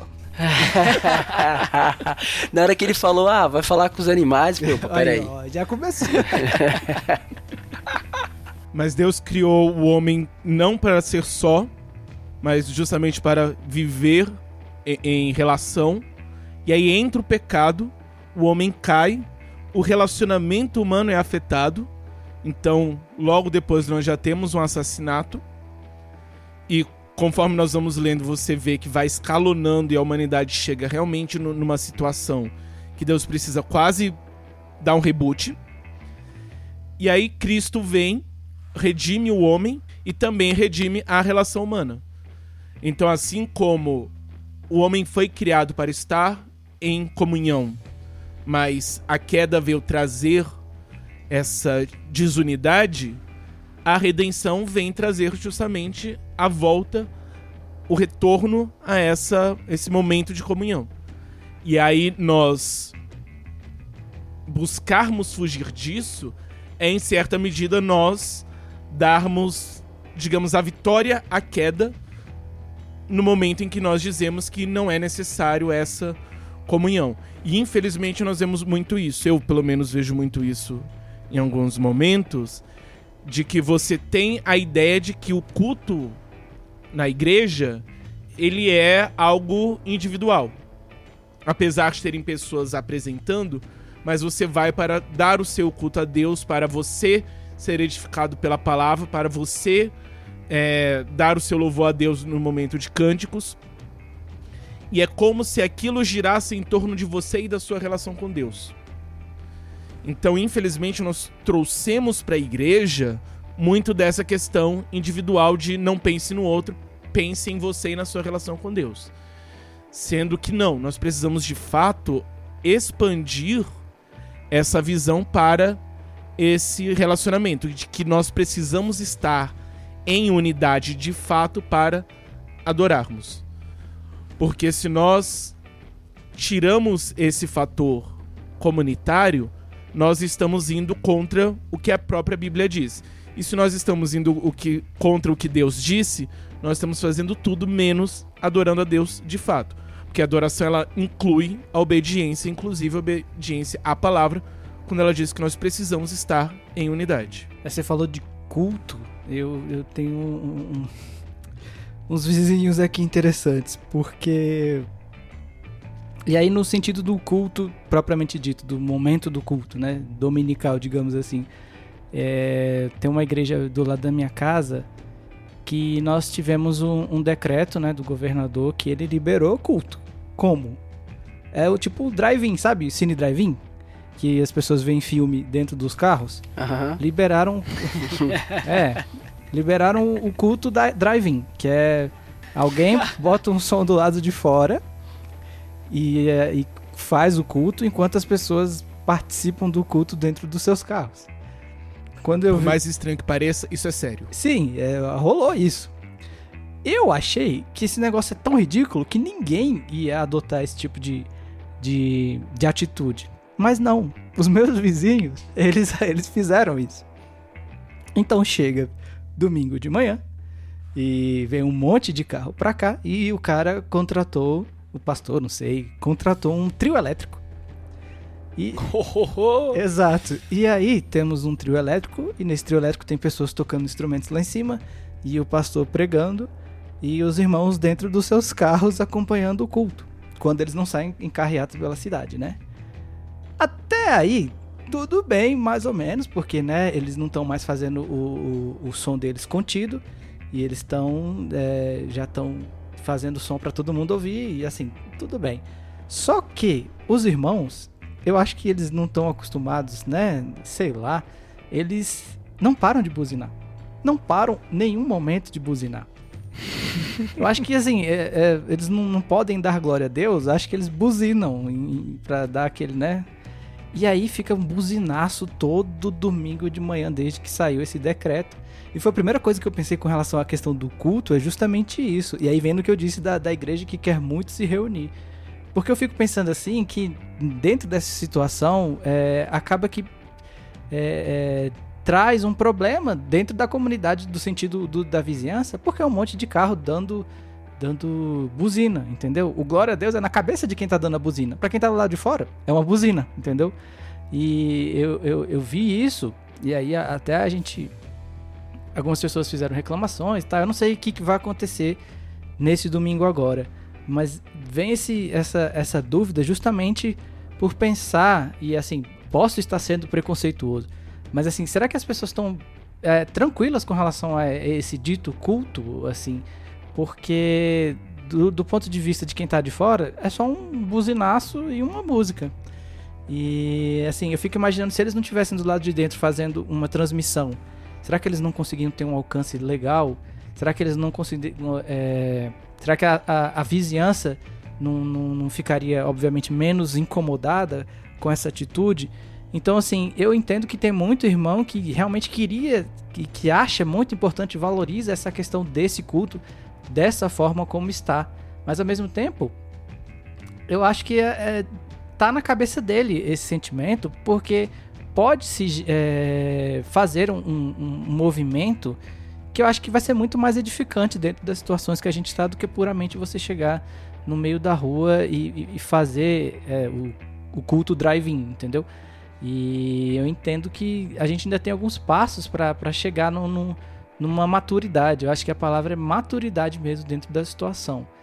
Porque, assim, se chegarem, por exemplo, na minha igreja, que eu tô cuidando, eu, eu e- o João Vitor estamos cuidando da- das transmissões e falaram, não, a gente vai fazer um culto drive-in, nenhum dos dois eu sei que vai gostar muito da situação, justamente por isso, porque você vai ter um grande movimento e as nossas transmissões têm tido um retorno muito bom e a gente vai abandonar o retorno muito bom para fazer um movimento dentro da rua e de buzinaço e as pessoas vão estar comemorando e é, vão achar que estão cultuando 100% a Deus. Pode até estar no, no profundo do seu coração, mas eu acho que no conjunto da obra a gente consegue fazer uma coisa mais madura dentro da situação que a gente tá. Foi, foi isso que eu, eu me lembrei muito quando eu vi essa pergunta do culto. É que acaba perdendo o propósito, né? Parece que daí. Sei lá, parece que. Eu, é é que eu não tô aí, eu não, não quero julgar, né? Mas é, pe- pelo que eu tô escutando, é, eu interpreto assim que parece que o pessoal tá querendo mais mostrar: olha aqui, nós estamos cultuando a Deus, olha só pra nós e tal.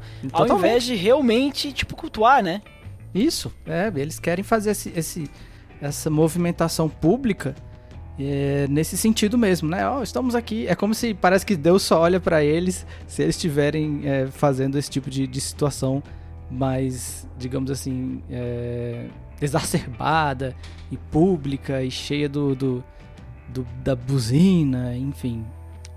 E já que eu coloquei o pé na jaca mesmo, já, né? Já tô ali, né? É, é, é por esse motivo que eu não, não entendo muito bem a marcha para Jesus, sabe? Porque é, e. E, e, e assim, tem, tem acontecido muitas coisas assim. E até mesmo, por exemplo, se a gente pensar é, em coisas fechadas dentro da, da igreja, também tem coisas que às vezes a gente pode acabar caindo e fazendo que não tem muito propósito, né? Tipo, para Deus. A gente pensa, nossa, é algo maravilhoso, bonito e tal, tá, mas as pessoas entendem por que, que elas estão participando desse evento? Né? Eu não tô falando de marcha para Jesus agora, tô falando de coisas dentro da igreja, né? É, porque marcha para Jesus eu acho que ficou claro, né, minha opinião, né? Mas, tipo, coisas dentro da igreja mesmo. Sei lá, agora eu não consigo pensar em nenhum exemplo. Mas as pessoas realmente entendem o que elas estão fazendo? É, o motivo? Né? Por que, que a gente está fazendo isso? A gente está fazendo isso, sei lá, contratamos aqui uma banda aqui para trocar para os jovens né? Bah, vai ser legal, a gente vai encher a igreja de jovens aqui, olha só. Luzes e tudo mais. Beleza, não. Cara, muito legal. Eu, eu, é legal ter um momento, né? Mas qual que é o propósito? Ah, não, porque vão vir jovens. Tá, legal. Mas por que, que esses jovens estão indo? É, eles vão vir, vai estar tá cheia a igreja. Nossa, esse é o propósito. Aí tu, beleza, tu enche a igreja de jovens né? Na segunda-feira não tem ninguém convertido, não tem ninguém aí sabendo de Jesus. Mas a galera foi para um show maravilhoso, patrocinado pela igreja, foi gasto sei lá quantos mil reais em som e luz e tudo mais, contratação da banda que foi. E legal, o pessoal vai lembrar que lá na igreja lá teve um show. Né? É, é esse tipo de coisa assim que às vezes eu penso que a gente faz com a maior boa vontade, né? Não digo que é feito assim com má vontade, mas com o propósito errado, né? Não pensando realmente no propósito. Vou dar um exemplo para vocês, exemplo bíblico. A gente tem Davi, né? Davi, o cara, segundo o coração de Deus, um homem assim, ó, exemplo para todo mundo. A gente sabe que ele pecou, errou, mas se arrependeu, né? Tudo bem. Quando ele se tornou rei, logo depois que Saul, é, vamos dizer assim, se matou, né? Porque estavam lá na guerra lá e tal, e aí eles estavam perdendo e aí ele acaba se matando. Então Davi é, é coroado, Davi decide, opa, o povo estava afastado de Deus, nós estamos afastados de Deus, nós precisamos ter a presença de Deus de volta. Então nós precisamos do que? Da Arca da Aliança. Corretíssimo. Beleza. Vamos buscar a Arca da Aliança. O que que Davi faz? Não, vamos buscar lá, vamos aqui ó pegar o melhor carro de boi aqui nunca antes usado, é perfeito aqui, ó. É, sei lá, Ferrari dos carros de boi ou a Lamborghini, se tu, se tu é da Lamborghini, né? Eu sou mais Lamborghini. E vamos colocar aí e beleza. Aí o tal do, eu não lembro o nome do cara, acho que é Urias, né? É, tava andando ali perto da do carro de boi de repente o carro de boi passa por cima de uma pedra, a arca mexe, vai cair, o Urias bota a mão na arca para segurar para não cair no chão, o que acontece? E o Urias morre. Davi se assusta, não entende direito, não, vamos deixar a arca aí, essa arca aí não, não, não tá certo, o cara morreu. Por quê? Porque a, a, a, o objetivo de Davi era o melhor. Né? Vamos, nós queremos Deus próximo de nós novamente. Precisamos da arca da aliança aqui de volta em Jerusalém. Beleza, ótimo. Mas como é que ele foi fazer isso? Vamos fazer aqui, trazer a Arca da Aliança com, com um carro de boi, que era o jeito errado. A arca deveria ser carregada uh, sem ser encostada e nos ombros dos levitas. E aí depois, então eles preparam o tabernáculo de novo, lá a tenda, né? Ele cria a tenda lá de novo. E aí eles fazem do jeito certinho e aí a arca vai. Então muitas vezes a gente está querendo colocar nas nossas igrejas, e até mesmo agora em tempo de pandemia, a gente quer trazer a arca no carro de boi. E a gente esquece que a gente tem que olhar lá na palavra, e a palavra vai estar escrito que a gente tem que carregar a arca na realidade em cima de bastões, e só os levitas podem carregar essa arca, né? Uh, a gente tem que descobrir hoje o, quem são os nossos levitas e quais são a, e, e onde é que a gente consegue esses bastões ali para carregar a arca, porque a gente está querendo carregar a arca. A gente só tá pegando o carro de boi, né? Porque é o jeito mais fácil e por mais que a gente tenha a melhor das intenções em até gastar muito para pegar esse carro de boi, não é o jeito de Deus, né? Não vai ter efeito. Então acho que tem, é um cuidado que a gente tem que tomar muitas vezes. E eu digo, e digo mais, não é só hoje que acontece. Tem já acontecido na história não só da igreja, mas lá na época de Cristo a gente vê isso antes de Cristo acontecendo. Muitas vezes as pessoas querendo agradar a Deus do seu jeito e não era o jeito certo. Só eu não quis atrapalhar o raciocínio do Ed, que tava super tranquilo, mas é, ele falou Urias e acho que é usar o nome do cara aqui. Usar, usar, esse aí. Obrigado, Nito. Que eu tenho sentido é que as pessoas dentro das igrejas, elas querem muito fazer a qualquer custo. Então, assim, é melhor fazer do que não fazer. E só que o fazer é qualquer coisa, fazer qualquer coisa. Então, assim, eu vou fazer esse negócio que eu pensei aqui rapidão e vou colocar em prática e estarei agradando a Deus dessa forma. Então, eu já eu acho que eu já até contei aqui uma situação que eu tive que era do da cantata na feira popular. É o episódio que a gente viveu aqui. Que no papel é maravilhoso e é super espiritual que era a gente é, pegar a cantata de Natal que a gente costumava fazer e aí a gente ia fazer em outros lugares, outras igrejas e aí a gente resolveu fazer numa feira. E essa feira, ela é uma feira bem popular aqui da nossa cidade. Então, assim, ela tem, sabe? É, o nome da Feira da Lua. Então, acho que todo lugar tem uma Feira da Lua.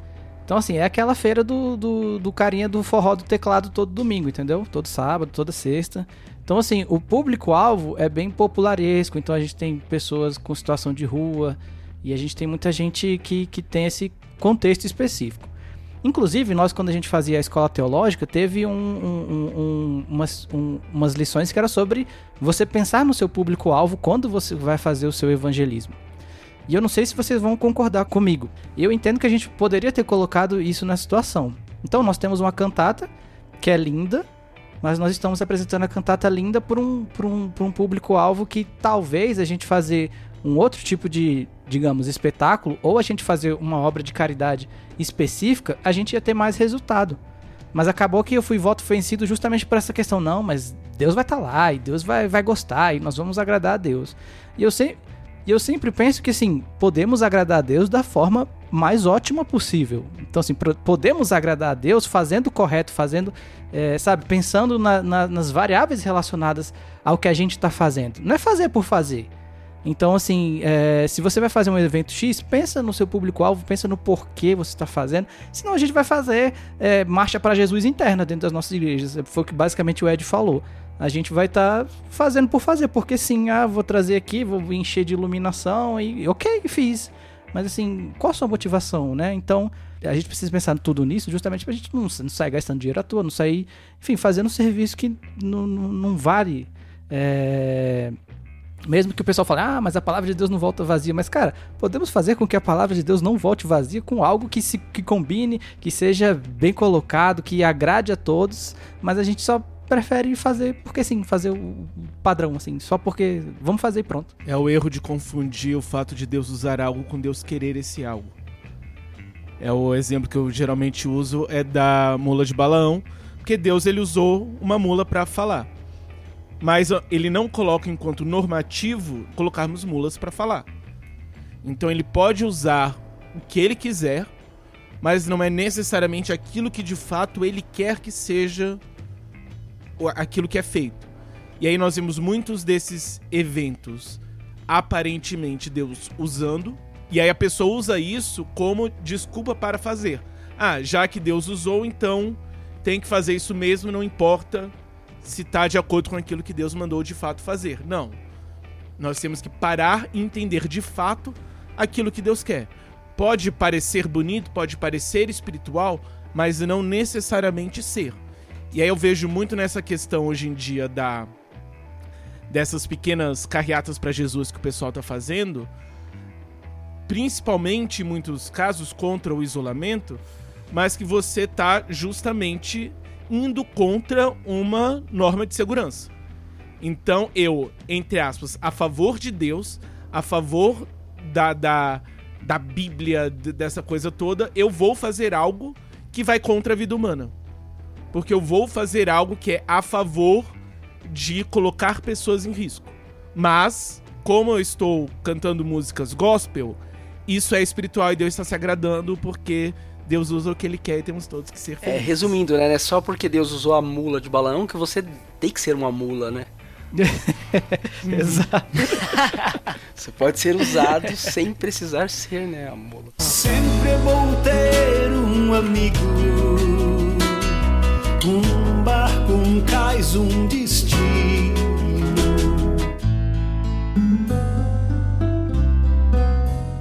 Como podemos edificar o outro à distância? Mas, cara, assim, sobre edificar os- o outro, né, a distância, eu penso que é, é- Tem um pouco de cada coisa que a gente tem comentado aí já, né? Sobre as ferramentas e tudo mais. Até a oração, né? Se a gente pensar, é é uma forma de edificação, né? A gente tem as que nem eu falei, as ferramentas devocionais em vídeo, a gente pode mandar mensagem de áudio, é, fazer vídeo chamada. Eu tenho usado até com os jovens, eu tenho feito, e agora com a igreja toda. Você já ouviu falar do Kahoot? Pra você fazer interação, Carro. né? Enquete, responder na hora. Isso, É é, tipo quiz, né? Eu Isso. tenho pego, feito alguns quizzes, né, com o pessoal. E até agora eu tenho- tô pegando assim, tipo, tem a, é, a mensagem né, do domingo. ah, eu faço algumas perguntas em cima da mensagem pro pessoal, tipo assim, eu, eu vi que é uma ferramenta interessante pro pessoal gravar, né? Tipo, eh, marcar mais o tipo o versículo que foi usado, o ensinamento, o ponto principal e tudo mais. É uma ferramenta interessante, se quiserem usar.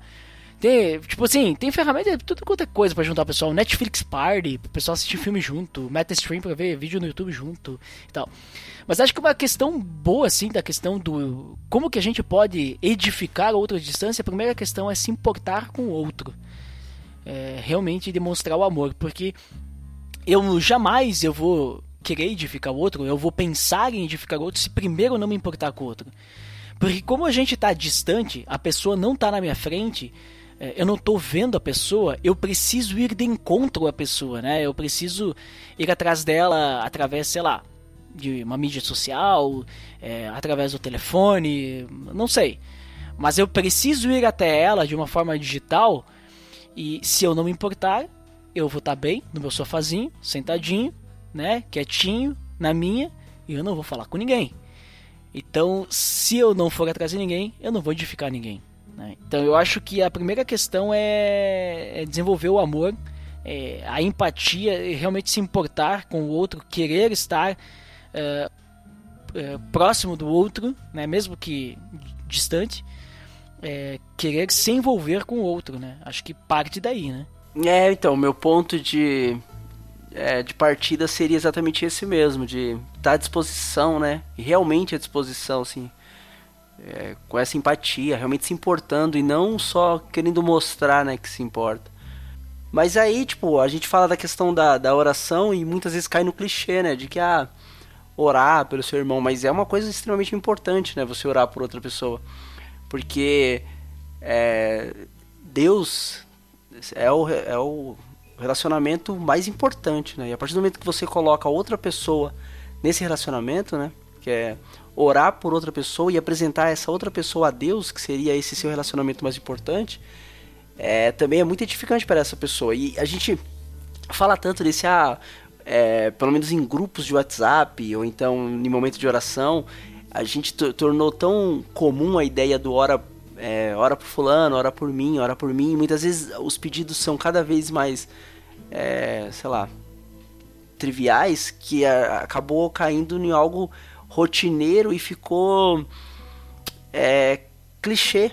Mas é algo extremamente importante, né? Você pensar em outra pessoa, orar por ela.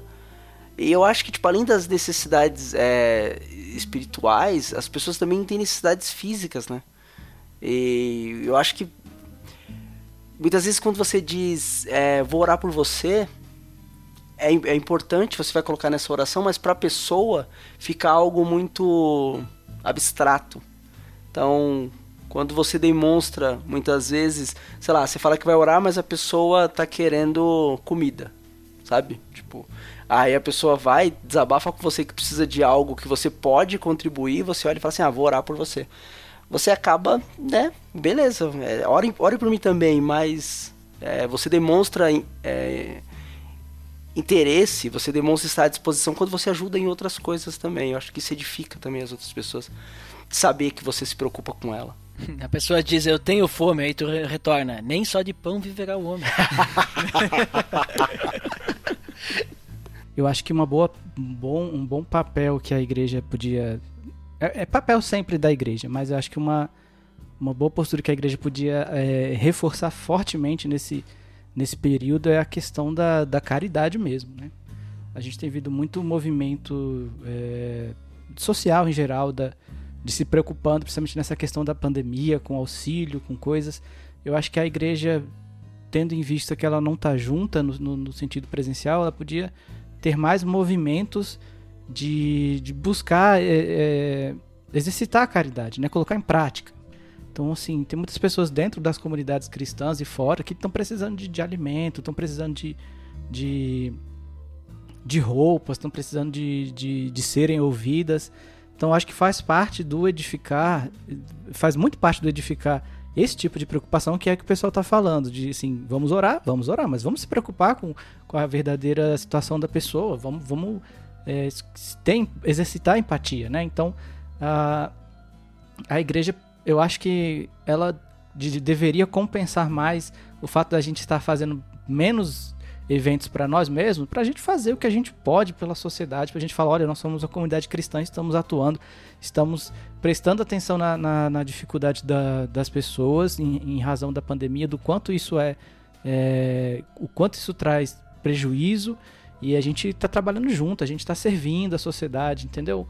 Eu acho que é, é, é, é, a hora ideal, porque nós passamos o tempo inteiro assim, a gente sempre se alimentando muito, então assim, a igreja serve muito para me fazer melhor, me, tipo assim, tudo no eu, entendeu? Eu acho que é, é uma hora boa da gente falar, beleza, temos bastante coisas para mim, então vamos compartilhar mais com a sociedade. Lógico, deveria ter sido feito um tempo inteiro. Vamos assim, é... enfim, ter um impacto na sociedade assim bacana, com, com sabe, sendo os templos como locais para alimentação de pessoas que não têm situação, sabe? O templo não está usado, às vezes tem alguma sala, você pode usar para determinada coisa, você pode usar para, sei lá, vacinação de, de influenza para os idosos, você pode usar até mesmo como abrigo, né? Então, assim, temos muita coisa para oferecer do ponto de vista da caridade. E, e, aí eu estou somando, obviamente, ao que os colegas falaram nesse sentido da gente se ajudar também com ferramentas digitais e outras coisas. E eu acho que a gente também podia aproveitar mais da, da, das, das iniciativas individuais dentro da comunidade. Então, assim, alguém quer fazer algum estudo, alguém quer trazer alguma coisa, sabe? Seja bem-vindo para fazer isso. Não espera que o seu líder ou alguém lá de cima cobre, sabe? Vamos ter criatividade, vamos ter é, prazer em criar coisas. Por exemplo, eu resolvi, e aí não é relacionado intimamente com o cristianismo, mas eu resolvi abrir uma não, duas turmas de programação para mulheres. Eu estou dando aulas online de programação para mulheres. Caraca, legal. Gratuito. E assim, e tem sido uma experiência fantástica, porque quase toda aula eu recebo, nossa, que legal. Se não fosse essa essa iniciativa, eu não teria é, não teria embarcado nesse mundo e estou gostando e está me ajudando porque eu estou me enxergando de outra forma. Então, assim, eu fiquei feliz. Eu não vou ser aquele cara que no final da pandemia vai ter aquele monte de, de certificado no LinkedIn, sabe? Que as pessoas postam. Eu fiz tal curso. Eu não fiz tal curso, eu dei um curso. Então, assim, por mais que não tenha um valor do, do ponto de vista, né, para eu mostrar, tem sido um crescimento pessoal e para as outras pessoas também muito grande que eu pensei que ia, eu não tinha ideia de que ia tomar essa proporção. Então, assim, podemos fazer coisas assim que vai ajudar o nosso próximo, vai edificar, seja eles com, com digamos assim, uma, um formato mais religioso, seja não. A gente continua sendo é, servo de Deus, continua é, tendo, é, gerando impacto nas pessoas. E eu estou gostando muito dessa experiência. Então, assim, que a gente possa usar a nossa criatividade, nossas habilidades, tudo que a gente tem para a gente conseguir é, se edificar mesmo com tudo que a gente pode nessa situação. E eu acho que essa situação, cara, tem muito a ver com o cristianismo, sim, porque é, querendo ou não, você está transformando vidas, cara. Essa galera, essa galera não vai sair de lá assim como entrou, entendeu? E eu acho que esse tipo de ação é, fala muito mais de Cristo do que um buzinaço na festa da igreja. Né? Mas tudo bem. Pois é, essa, sem dúvidas. Isso aí vai ficar marcado, hein? Mas essa é a minha opinião, né? Como diria os debates de internet. eu diria que é o momento para nós, acima de tudo, nos dedicarmos a isso, nos dedicarmos ao outro. Porque vai requerer, hoje em dia, mais do que nunca, um esforço da nossa parte. Porque antes essa relação com o outro, ela já era marcada na agenda. Então, toda semana, pelo menos uma vez por semana, um, em um horário, nós íamos para a igreja e nós nos encontrávamos com as pessoas lá e tínhamos essa possibilidade de relacionamento. Para algumas pessoas, quase todos os dias da semana, né? Mas para a maioria, pelo menos uma vez, tinha essa possibilidade. Hoje em dia, não. Hoje em dia, nós termos essa empatia e edificarmos o outro vai requerer também um esforço. Vai requerer eu separar um tempo para poder estar com o outro, para me dedicar ao outro, para conversar com o outro, seja por mensagem, seja por áudio, seja por, por vídeo. Eu preciso separar um tempo da minha vida para poder estar com o outro. Seja uma pessoa, seja um grupo pequeno, seja vários, eu preciso me propor de fato a isso. Então existe um, um certo esforço dessa empatia, então eu preciso me importar com o outro mas mais do que nunca, esse importar não pode ser simplesmente um se importar no sentido abstrato que muitas vezes a gente tem de ah, se importar, de ah, me importo com Caio, mas isso não altera nada na realidade, isso não altera o, o, o meu dia a dia. Não, nós precisamos de um se importar que culmine em uma ação. Então é o se importar no, no jeito que eu me importo com alguém isso vai fazer com que eu separe um tempo para eu orar pela pessoa, separe um tempo para poder buscar mais na palavra de Deus algo que eu possa ministrar ao outro e que eu também um tempo que eu possa estar em contato com o outro para poder apresentar isso. Então vai requerer de fato um tempo para isso. Então nós vamos precisar dessa dedicação, é uma dedicação que vai ter a ver com essa questão da oração vai ter a ver com essa questão dessa comunhão, dessa conversa, de, é, é, de um discipulado, de todas essas questões que são. que tem a ver com esse relacionamento. E também essa questão, às vezes, de um conteúdo. Então eu vou, às vezes, estudar algo, seja da palavra, seja de, de computação, e vou pegar esse conhecimento e agora eu posso e devo transmiti-lo de outras formas. Eu preciso ver outras formas para é, falar mais sobre Cristo, ensinar mais sobre a palavra de Deus. Então nós vamos vendo formas de pegar esse conhecimento que antes precisava ser presencial e vamos democratizá-lo. Mas isso é tema para o próximo episódio.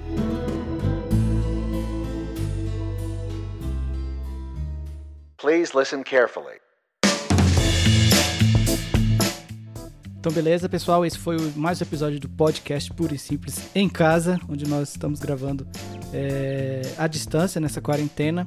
Está sendo uma oportunidade fantástica de estar aqui interagindo com o pessoal dos outros podcasts, que com certeza acrescentaram muito ao nosso debate de hoje. Eu queria agradecer ao Ed The Drummer, que é do podcast Pelo Amor de Deus. Valeu, Ed. Eu que agradeço aí o convite, obrigado por lembrar de mim aí, para me chamar.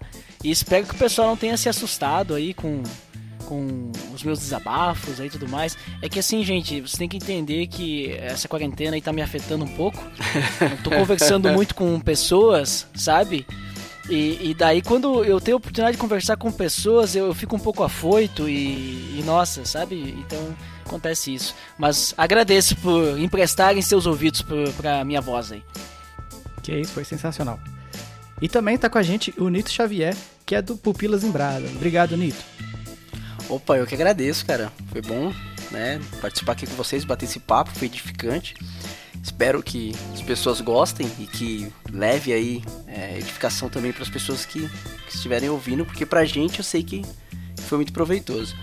E se você quiser ouvir mais besteira desse cara aqui, eu estou lá no Pupilas em Brasas. Então é isso, a gente vai deixar na, na descrição, no post, o link para você acessar tanto o Pelo Amor de Deus quanto o Pupilas em Brasa. Aí ó, link no post! Enquanto você permanece nas suas casas, você vai ouvir os outros episódios do nosso querido podcast Puro e Simples, cujas postagens ficam em podcastpurisimples.com.br Lá você ouve o episódio na íntegra e também confere algum texto extra e algum material que a gente coloca lá. Geralmente a gente está sempre colocando alguma coisinha, algum link para você acompanhar, tá certo? E não deixe de acompanhar a gente nas nossas redes sociais. No Twitter nós somos Puro Simples Cast e no Instagram podcast puro simples, não tem um ezinho no meio, podcast puro simples. Você pode ir comentar, deixar seus likes nas nossas fotos, nas nossas postagens, mandar uma DM, a gente vai entrar em contato. Outra coisa muito importante é que você acesse, se inscreva no nosso canal do YouTube. Só chegar no YouTube e colocar podcast puro e simples, você também vai ter acesso aos episódios na íntegra. Temos lá marcando um minutinho de cada postagem. Tá muito legal o material e é uma boa para você mostrar para alguém que não está acostumado com esse formato de podcast da forma como a gente tá, né? Então você se inscreva, clique no sininho para você acompanhar nossas notificações e também pode colocar um comentário lá, beleza? Além disso, você pode nos achar nos maiores principais agregadores de podcast disponíveis no mercado, como Spotify, iTunes, o Deezer e também o Google Podcast. Beleza? Então é isso, a gente se vê na próxima. Ed, você pode fazer uma oração pra gente, por favor? Pai amado, em nome do teu filho Jesus, te agradecemos por essa conversa que tivemos e também te agradecemos pelo teu amor por cada um de nós. E que esse amor ele possa transbordar em nossos corações, para que a gente possa passar por esse momento com esperança em ti mas ao mesmo tempo agindo de uma forma de se importar com o nosso irmão, se importar com as pessoas que estão aflitas, as pessoas que estão necessitadas de alguma ajuda, seja financeira, seja espiritual, qualquer que seja, Deus, mas que a gente possa perceber as pessoas que estão ao nosso redor necessitando da forma como a gente puder ajudar, Deus. Que o Senhor possa colocar isso nos nossos corações, nos dar direção, que todos possamos passar juntos por esse momento, fiéis a Ti e fortalecidos no Teu amor. Em nome de Jesus que eu oro. Amém.